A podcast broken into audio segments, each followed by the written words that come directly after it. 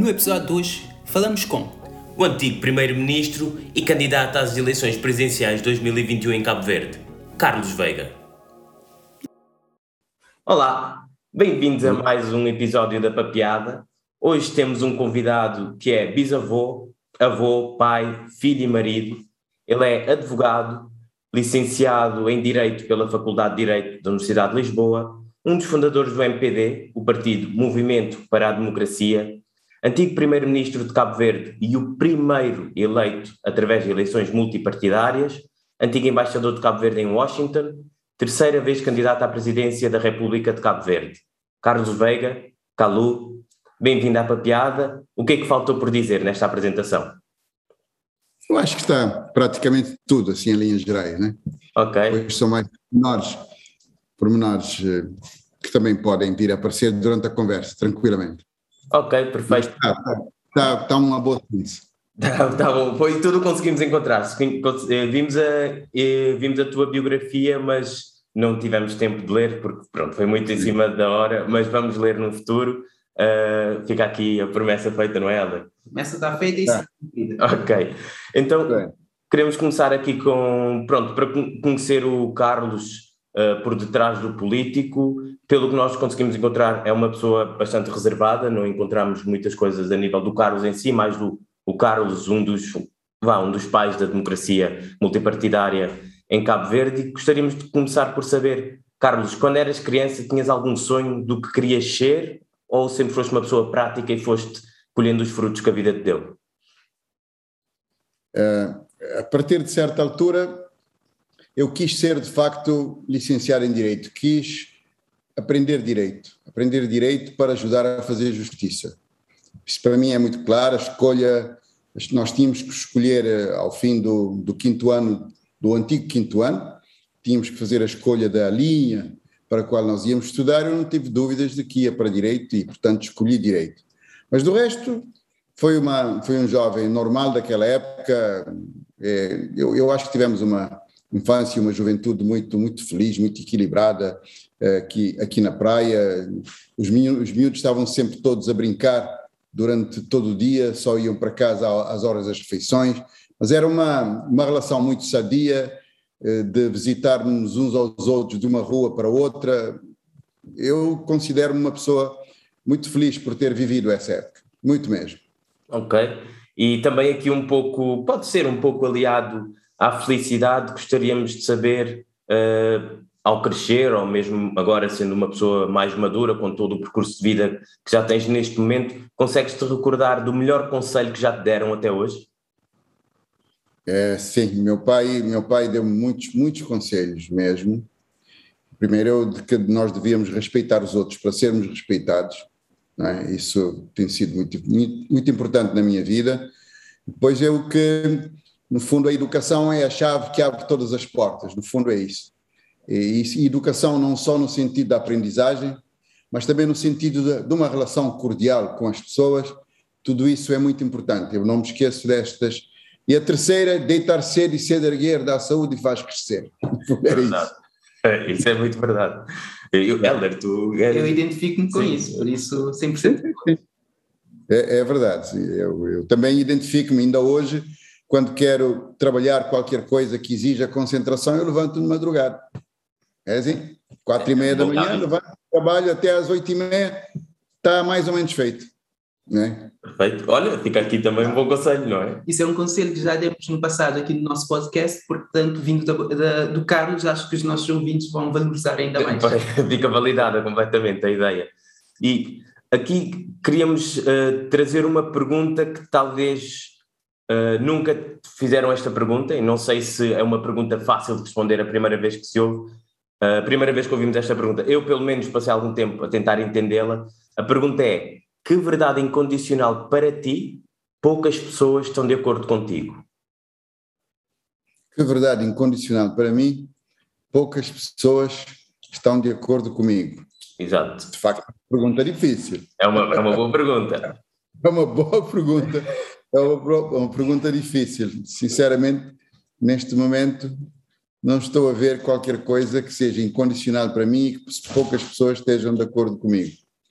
Mas, eh, bom, é, Eu acho que na vida nós temos, nós temos sempre que uh, trabalhar para, para fazermos as coisas avançar, para nós mesmos, para a nossa comunidade em que nos encontramos, e quando digo comunidade, desde a mais pequena até, digamos assim, o nosso país, um pouco, um pouco isso, temos que fazer esse esforço, esse esforço conjunto. Mas eu creio que isso, a maior parte das pessoas também pensa assim, não é? Nós temos, temos que estar, temos que trabalhar todos juntos, ninguém consegue resolver problemas, é, apesar de todos nós sermos diferentes, ninguém por si só consegue, consegue ultrapassar eh, dificuldades. Eu não, não penso, mas não vejo muito mais dizer desta pergunta que é muito difícil. Vou pensar nela e num dia, num outro dia, se calhar vamos falar. Ok, okay. Fica, fica em aberto e... Uh, Carlos, já agora, uh, voltando aqui um bocado à temática da família, como é que os teus filhos, uh, netos e bisnetos o descreveriam? E, e para, para essas diferentes gerações, o Carlos é a mesma pessoa? É, depende. Para o, meu, para o meu neto, para o meu bisneto e para o meu neto mais pequenino, eu sou o avô Tatus, né? Hum. O avô Tatus, é, é, é, é, para eles, é a pessoa é, de quem podem abusar, porque sabem que, que acolho tudo, acolho tudo e quero, e quero vê-los felizes, né?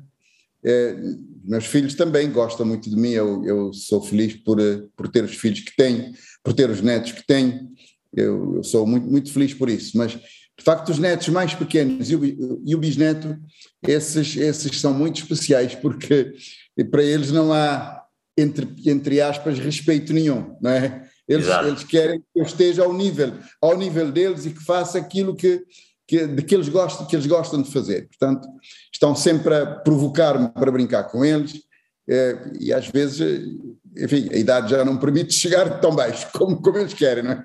É, é o avô que dá mimo. É, é, um prazer imenso.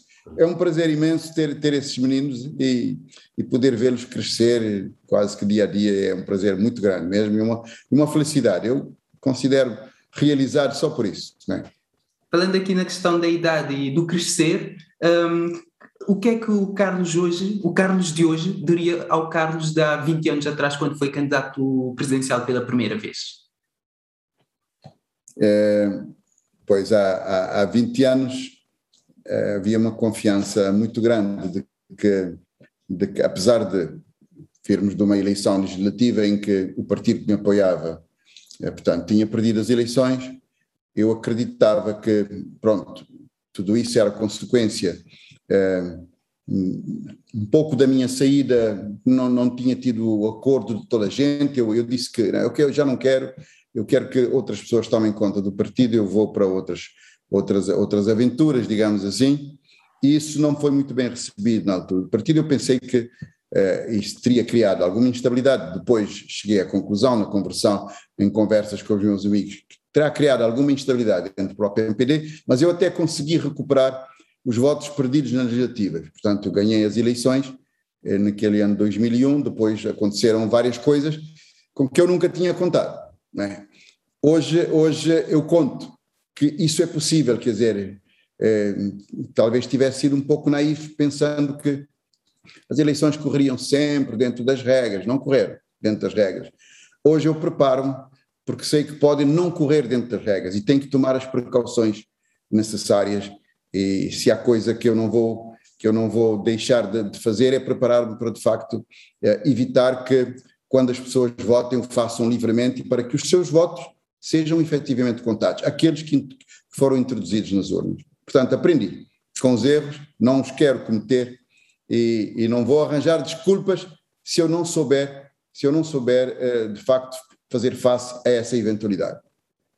E face ao que aconteceu um, em 2001, falou dos erros, falou de não fazer o que é que. Um, estar preparado para essa eventualidade. O que é que diria que foram as maiores aprendizagens?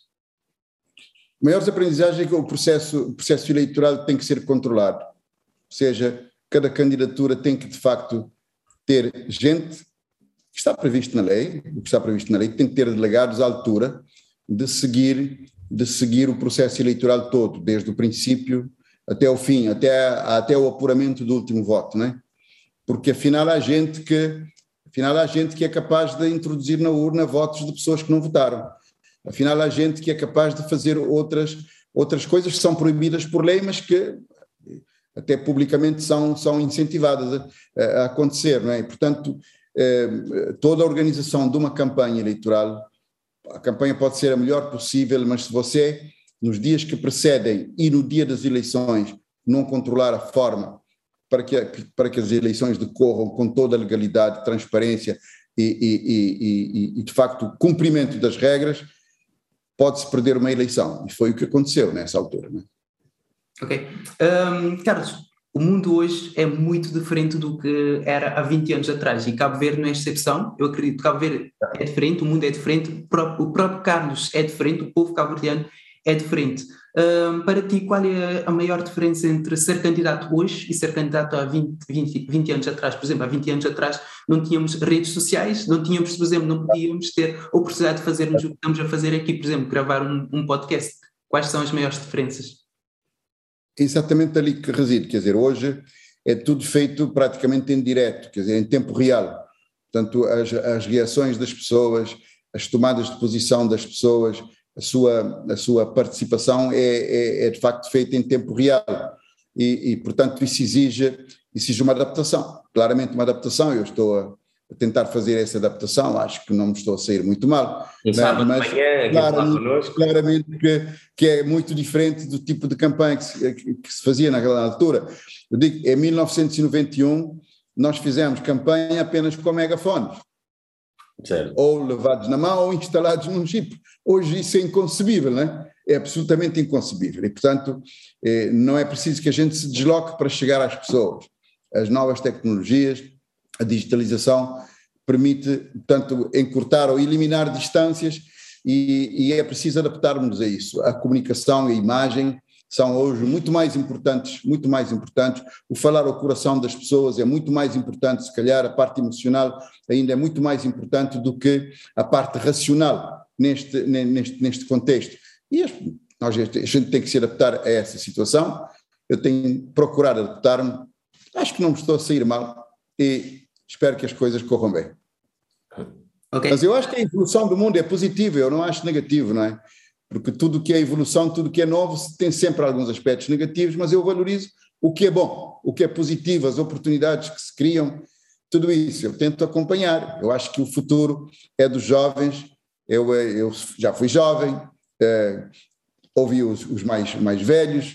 Hoje eu, eu acho que aprendo também muito com jovens e, portanto, eh, acredito que o presente e o futuro de Cabo Verde está com jovens e, e, e faço argumentação muito forte a esse respeito, porque eh, considero que o futuro de Cabo Verde é isso. Nós somos uma nação jovem e é com este recurso humano qualificado que nós vamos fazer o desenvolvimento do país.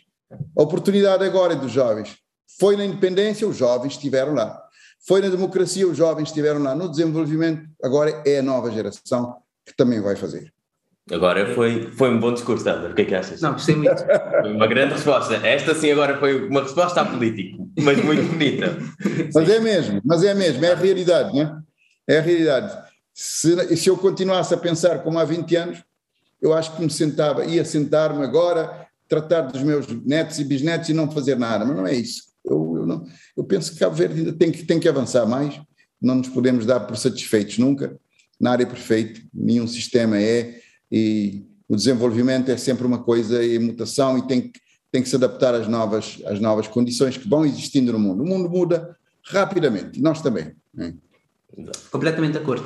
Um, Carlos, numa entrevista recente ao Diário de Notícias, um, o Carlos diz: Cabo Verde não tem uma dívida para comigo, não tem de me dar um prémio e não tenho de retribuir, e eu é que tenho que retribuir ao meu país.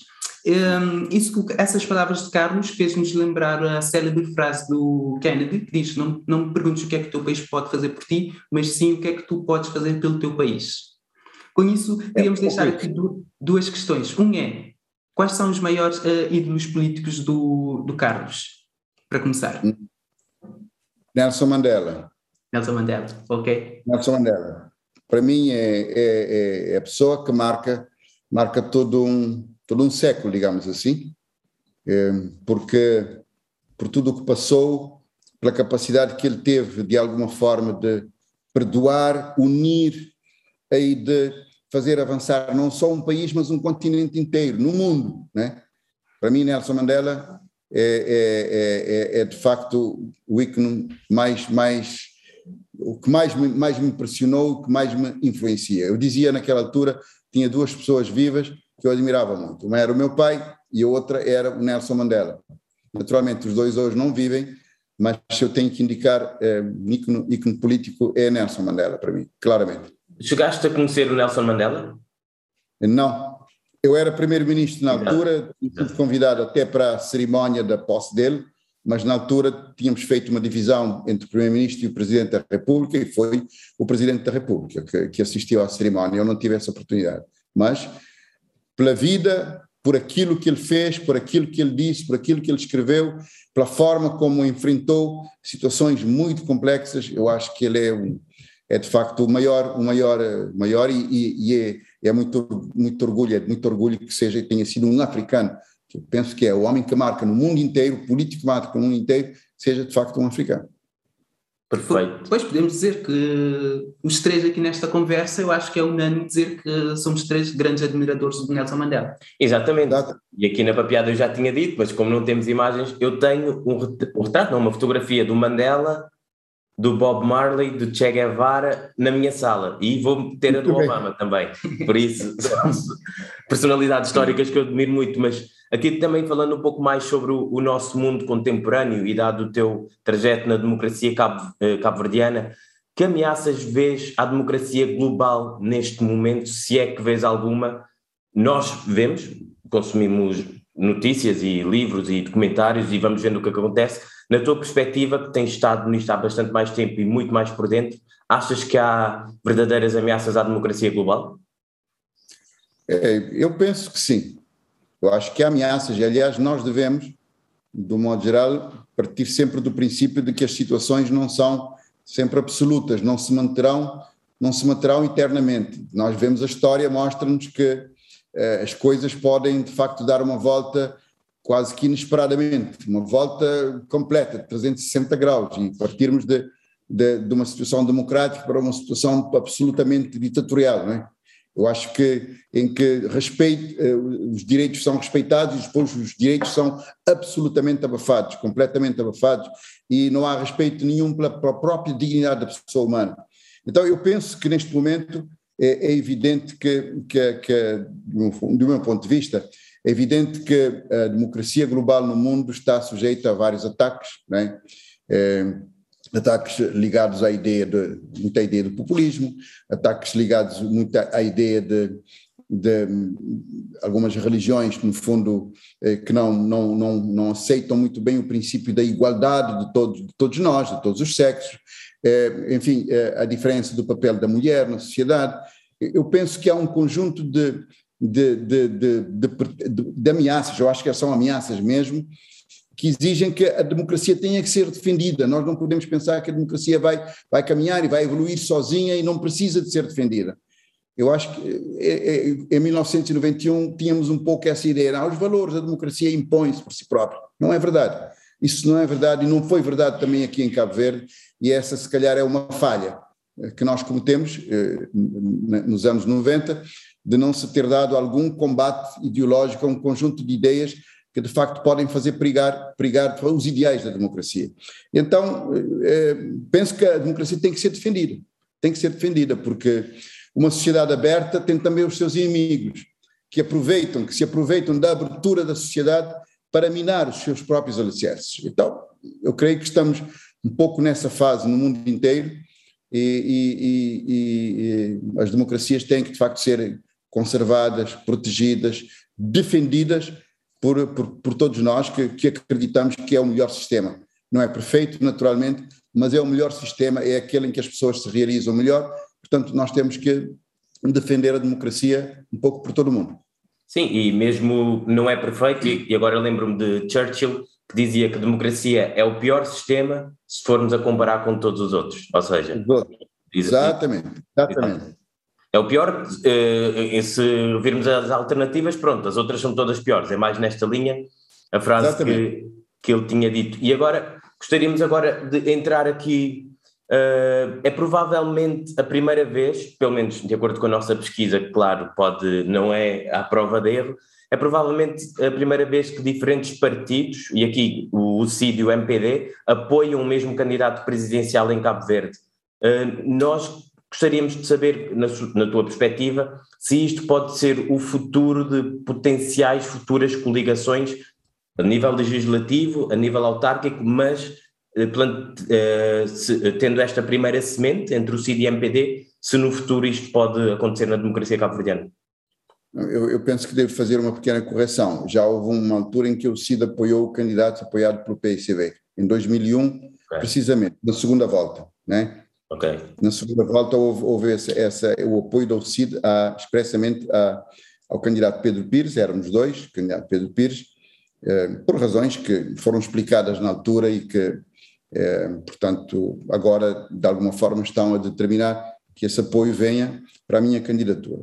É, mas eu, eu, eu penso que, quando põe a questão da possibilidade de coligações, eu acredito que é, não vai demorar muito tempo, não sei bem quando, será nas próximas eleições ou mais adiante, mas não vai demorar muito tempo para que as maiorias absolutas também acabem em Cabo Verde.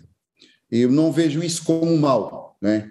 Claro, penso que o país precisa de estabilidade, precisa de facto de, de muita estabilidade, estabilidade tem que ser essencial para Cabo Verde, mas eh, muitas vezes para, para, para essa estabilidade eh, o, o, povo pode, pode efetivamente dizer que quer uma coligação, quer que as pessoas eh, de, de, várias, de vários setores se sentem à mesma mesa, encontrem, encontrem um programa comum e, e possam fazer avançar. Não é? Portanto, eu não, não estranharia nada que daqui a alguns anos de facto não tivéssemos maiorias absolutas e tivéssemos sim maiorias relativas, como já existem em países desenvolvidos da Europa, isso já acontece. Fosse necessário necessário haver coligações, eu, te, eu penso que temos que nos preparar para isso. E uma das coisas a fazer é ver se a nossa Constituição atual não é muito inflexível em relação a isso. Eu acho que é, eu acho que seria tempo de, na próxima revisão constitucional, mas isso é uma opinião pessoal, como sabem, a revisão constitucional é matéria dos deputados individualmente, né?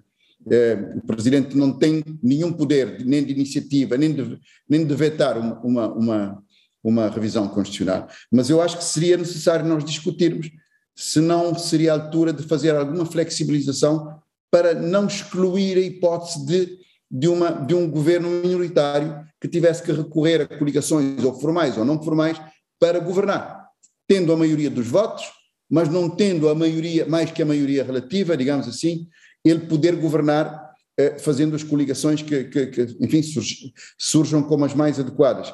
Eu acredito que não seria mal para cá ver. Acredito, a minha, a minha sensação é que neste momento temos uma crispação político-partidária relativamente grande e que se calhar eh, o, o, a, a, busca de consensos e de pontos para coisas que são essenciais acaba por ficar um pouco para trás.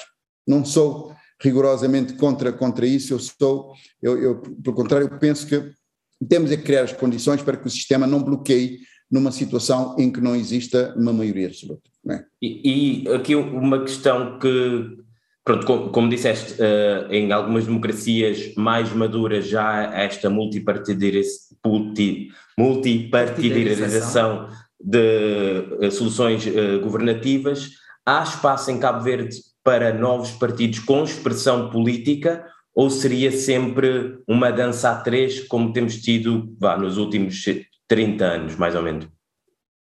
Eu, eu, eu penso que depende da sociedade, depende da dinâmica da dinâmica da sociedade. A sociedade cavriana é plural. É? É, é, se calhar o que é preciso é, é que novas expressões surjam não apenas em contextos de próximos eleições, mas que surjam como consequência de tomadas de posição eh, muito mais profundas, digamos assim. O MPD surge no, no, momento de ruptura. No momento de ruptura. Foi, foi dizer, não, nós não queremos continuar neste regime. Nós queremos, queremos que, de facto, haja uma situação de democracia. Estamos aqui a propor, estamos aqui a propor um conjunto de princípios e valores. Nós queremos discutir convosco, Partido Único. Né? Eu acho que valorizar também que o Partido Único aceitou discutir isso aceitou discutir. Fomos para a mesa das negociações e a maior parte das nossas propostas foi aceita. É? E isso permitiu a transição, tranquila que nós tivemos e, no fundo, a estabilidade que temos até hoje. Ou, ou seja, eu penso que a sociedade cabo-verdiana vai efetivamente evoluir e com certeza que haverá, haverá, haverá, haverá na sociedade cabo-verdiana eh, inclinações, haverá, haverá possibilidade de criar novas orientações que possam ter alguma expressão. Perfeitamente, não vejo, não vejo, vejo isso como normal, como uma evolução que é normal eh, na maioria dos países. Claro que você me fala de Inglaterra ou me fala dos Estados Unidos, temos sempre os dois grandes partidos, né? mas são situações um pouco diferentes. Eu creio que eh, numa sociedade que é pluri, plural, plural, vai haver com certeza o surgimento de novas ideias. E o que é importante é que o debate se estabeleça com tranquilidade na sociedade, o debate se faça serenamente e que todas as cabeças pensem eh, no, no, que é o bem comum, o que deve ser o bem comum, quais as soluções para chegarmos lá. Eu, se tiver a sorte de ser eleito Presidente da República, como espero, eu vou ser um promotor, um promotor muito forte mesmo, de debates, um debate aberto, sem tabus, sobre todos os problemas que afligem os cabo-verdianos e que podem, podem interessar aquilo que é o nosso presente e o nosso futuro. Essa será uma das questões, vamos discutir que soluções. 30 anos depois vamos avaliar a nossa democracia. 30 anos depois, vamos dizer como é que ela funcionou, onde é que ela terá falhado, o que é que está ainda aquém daquilo que nós desejávamos, em que é que nós fomos fortes, em que é que nós fomos fracos. Penso que há muita, muita forma de nós discutirmos isso tranquilamente.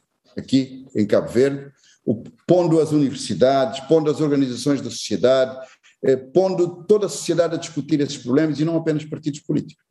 Ok. E pronto, agora disseste, se tiveres a sorte estás na, na corrida pela.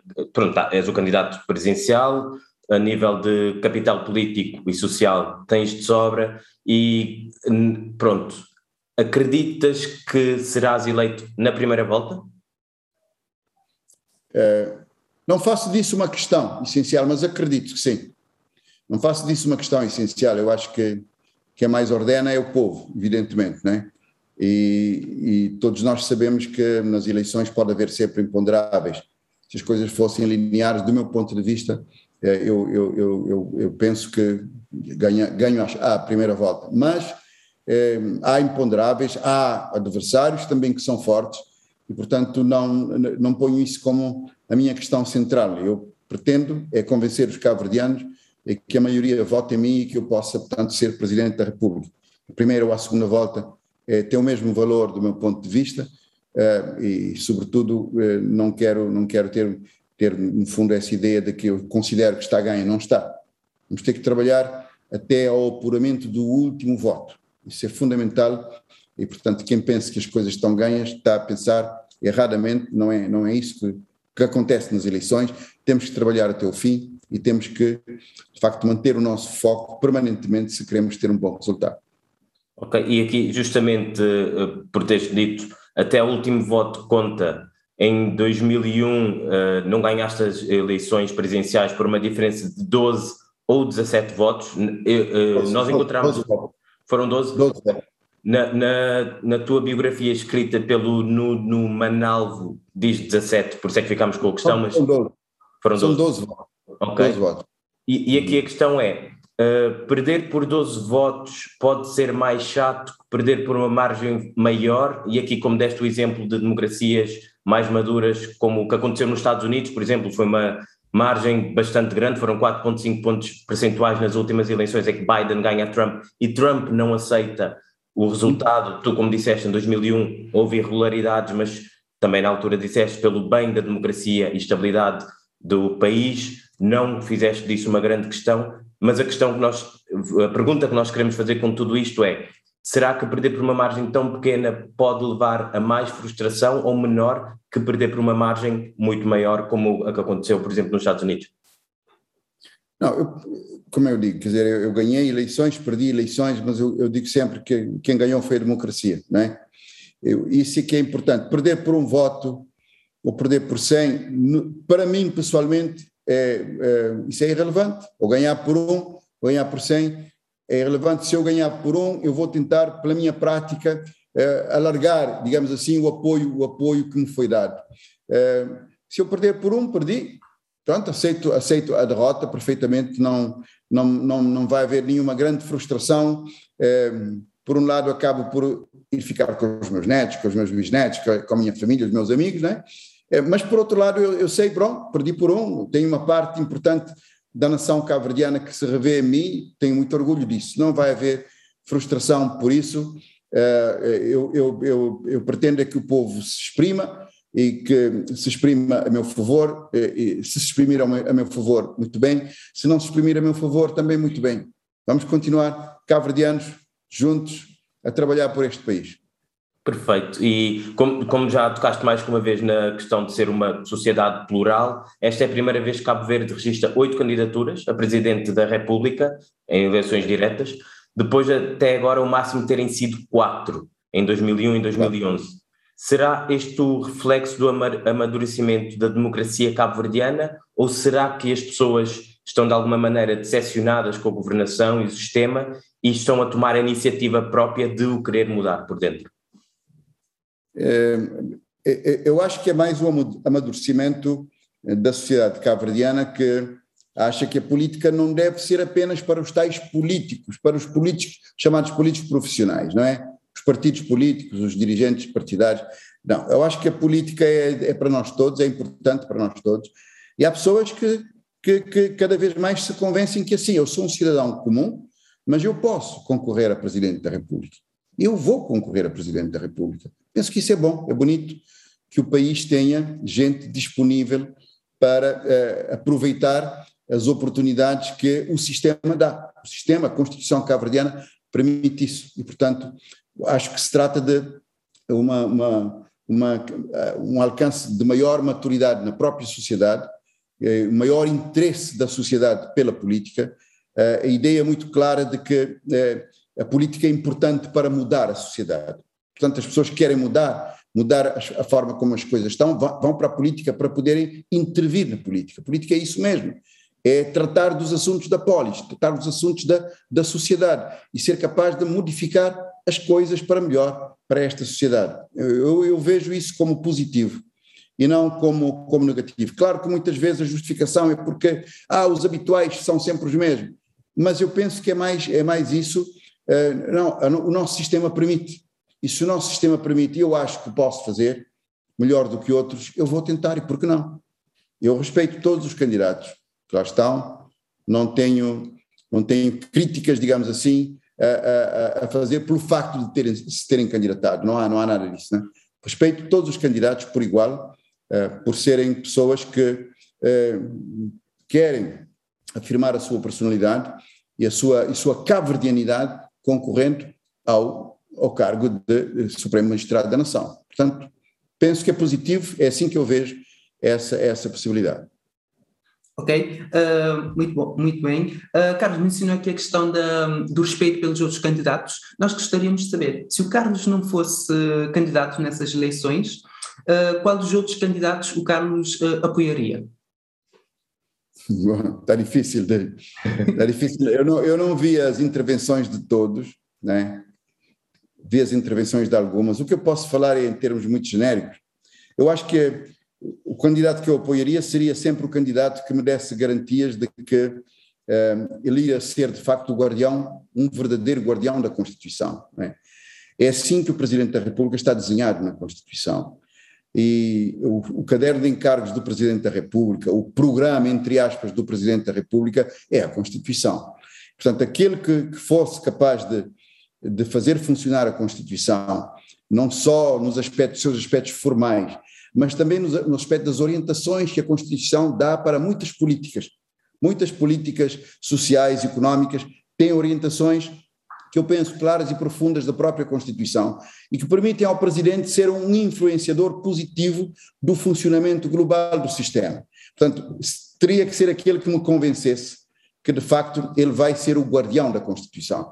Da mesma forma que eu entendo que o poder que o Presidente tem, por exemplo, de participar na configuração do autogoverno da justiça, nomeando um conjunto de responsáveis dos órgãos de autogoverno da justiça. Ele deve fazê-lo pegando na Constituição. Eu vou, vou, vou nomear aquele que me dá garantias de que ele vai continuar a aplicar, que ele aplica e que vai continuar a aplicar a Constituição corretamente, profundamente, a respeitar a Constituição. Eu penso que esses critérios o Presidente tem que os adoptar porque ele é o guardião da Constituição.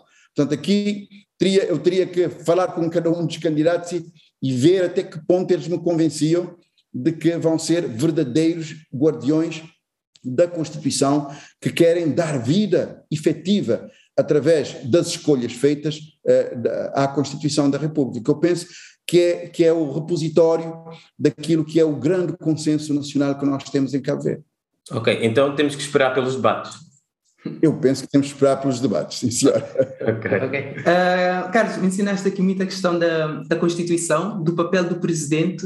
Nós sabemos que és um dos coautores da, da Constituição e também és conhecido como sendo um dos pais da democracia cabo-verdiana. Uh, se fosses Presidente, qual é o legado que gostavas de deixar enquanto Presidente? É, eu gostava de deixar, para já, o legado de ter sido alguém que deu muita vida à Constituição eu considero que há, que há coisas que estão na Constituição que são importantes ainda hoje e que eh, não estão, não, não têm sido ao longo de todos esses anos valorizados suficientemente. E posso dar apenas um, um pequeno exemplo, mas que, que, do meu ponto de vista é, é, é, é muito importante. Nós temos um artigo 245, 245 eh, dá-nos nas suas diversas alíneas, A, A, E, o AAF, mas dá-nos um conjunto de orientações eh, muito claras em relação a como deve ser a relação do cidadão com a administração, por exemplo, não só no plano, no plano do dia a dia, mas também no plano eh, da, do, do conflito que eventualmente possa surgir. O que eu digo é que nem a nossa administração, nem a nossa justiça, e sobretudo ao nível dos tribunais superiores, está a aplicar esse artigo. E que os cabo-verdianos têm sido altamente prejudicados por causa disso. Os no fundo, nós temos muito uma administração, toda ela, que tem uma cultura de silêncio e que diz ao, ao cidadão: vai-te desenrascar nos tribunais, leva 20 anos, é teu problema, não é meu. Certo. Porque não se aplica este artigo da Constituição, que é muito claro e que, sendo também expressão de um direito fundamental, análogo aos direitos, liberdades e garantias, devia ser aplicado diretamente. Não esperar para que haja lei. Mas, ok, como Presidente da República, eu procurarei influenciar para que se faça uma lei de contencioso administrativo nova, que não seja de 83, que seja aquela que seja adequada à Constituição. Eu trabalharei com o Governo e com, e com o Parlamento para que se crie uma cultura diferente na nossa administração, mais amiga do cidadão, da pessoa que procura e que, e que tem direitos em relação à própria administração. Portanto, é, é, nesse tipo de coisas que eu quero deixar um legado de que a Constituição deve servir a vida das pessoas no seu dia a dia, quando a Constituição quer que isso, que isso aconteça mesmo. Eu, eu penso que é, é, esse o legado que eu gostaria de deixar é, como Presidente da República, ver a nossa Constituição a ser aplicada rigorosamente para fazer a diferença no dia a dia das pessoas, não só nesse aspecto, mas noutros não só nesse aspecto da relação com a administração, mas eu digo nas políticas da juventude, nas políticas para a mulher, nas políticas para os mais vulneráveis, na, na descentralização, eh, na regionalização, eh, portanto, no, no dar mais poder a quem está próximo das pessoas. Há um conjunto de temas em que a Constituição dá um campo tão vasto e um campo tão importante na vida das pessoas que é preciso fazer força para, para que ela tenha, tenha vida, para que a Constituição tenha vida nesses domínios. Eu penso fazer isso.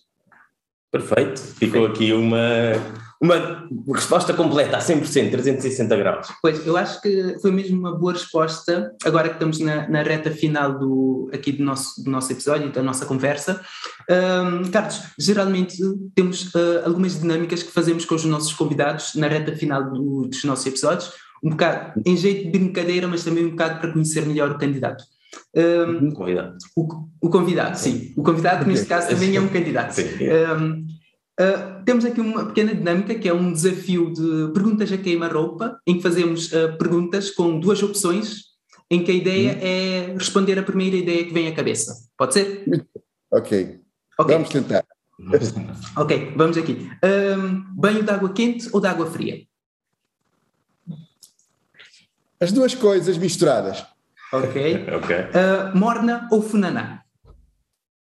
Também as duas coisas misturadas. Há momentos para, para morna, há momentos para funaná. Ok. Cantar ou dançar? Não sei cantar, dançar. Não muito bem. Ok. Um, prefere a cor amarela ou a cor verde? Todas as cores são bonitas, para mim. A cor azul, se calhar, é a que representa melhor de todos nós. Ok. Prefere ser tratado por Calu ou Carlos? É, qualquer serve, mas eu, eu não, não tenho problemas nenhums com ser tratado carinhosamente. E o Calu é um tratamento carinhoso. Tal como para outras pessoas eu sou o Chaplin. não é? Ou para outras pessoas eu sou o Benoni, para outros amigos meus, o Benoni. É, e são formas carinhosas de, de me tratar e, portanto, é, para mim, mais importante de tudo é essa amizade. Ok. Ok? E como bons cabo-verdianos que somos, não podíamos deixar de fazer também essa última, que é, prefere cachupa refogada ou cachupa fresca? Refogar. Ok? Isso. Refogada, Seca e refogada. Ok. Uh, Carlos, já só temos mais aqui uma questão, mas como os nossos convidados não estão a ver, mas o Carlos está a falar connosco, acho, a partir da sua biblioteca, nós estamos aqui a ver os seus livros, Sim. E eu, como amante de livro, não podia deixar de fazer uma pergunta, já que estamos aí na presença de livros. Se o Carlos tem três livros que pudesse recomendar, não só a nós, mas também aos nossos ouvintes. É, eu acho que por acaso estão por aqui. É, um é sobre a democracia, outros estudos do Aldous Huxley. É, outros são 21 lições para o século XXI. Às vezes a gente, a gente não, não, não olha para isso. Mas há também, um, há também eh, dois, mais dois livros que eu, que, eu, que eu recomendo vivamente aos cabo-verdianos hoje. Um é, é, é um livro do Mário Silva sobre os contributos para a história política constitucional de Cabo Verde, e outro é um livro do meu irmão, José Tomás Veiga, eh, está a escrever sobre o período de 75 eh, a 90. Não é, não se trata de, não se trata de, de, de, de criticar, trata-se de conhecer só o que de facto aconteceu nesse período. Trata-se de conhecer assumindo completamente. Ele esteve por dentro do regime de partido único, participou, assume isso completamente, mas não deixa de dizer tudo aquilo que se passou e que levou a que ele tivesse que deixar. Portanto, eu penso que eh, nunca nós, nós nunca devemos fixar-nos numa situação, nós devemos ter sempre a mente aberta para nós evoluirmos e temos que assumir a nossa história por completo. O passado, o bom, o menos bom, o presente, o bom, o menos bom e o futuro que nós todos temos que ajudar a construir. Está bem? Ok? Ok? Ficaram aqui as recomendações, portanto vamos dar uma vista de olhos nesses livros. E a última questão que sempre fazemos aos nossos convidados, Carlos. Como é que descreves essa experiência de participar numa- na, na papeada numa palavra? Ótima, eu acho que eu acho que eu nu- nunca tinha nunca tinha tinha assistido, nunca tinha participado, mas eu- eu, estou com dois jovens muito inteligentes, simpáticos, né? E, e que de facto me, em voz eu vejo a juventude cabo-verdiana. Portanto, eh, participar nisso foi foi foi muito fácil, foi muito tranquilo, foi muito eu aprendi muito, estou a aprender permanentemente convosco. Continuem, continuem, muito orgulhoso de vós, ok? Ok, Muito Carlos. orgulhoso. Muito obrigado.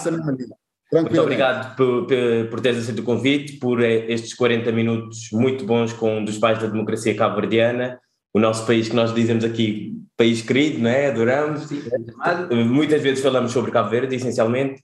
Foi um prazer ter-te aqui e desejamos-te a melhor das sortes, tanto na candidatura do processo presidencial e em tudo, porque lá está, como jovens cabo-verdianos, muitos de nós crescemos sempre a ouvir falar sobre ti e para nós foi um prazer ter-te aqui e pronto, mais, mais dias virão em que teremos mais conversas, certeza. Com todo, com todo prazer e sempre disponível. No que eu puder ajudar, contem comigo, porque eu gostei, sinceramente, de estar convosco. Acho que estão a fazer um excelente trabalho. Ok? Obrigado. Muito bem. Obrigado. Dá. Já, já. Deus. Tchau. Como é que- Tchau.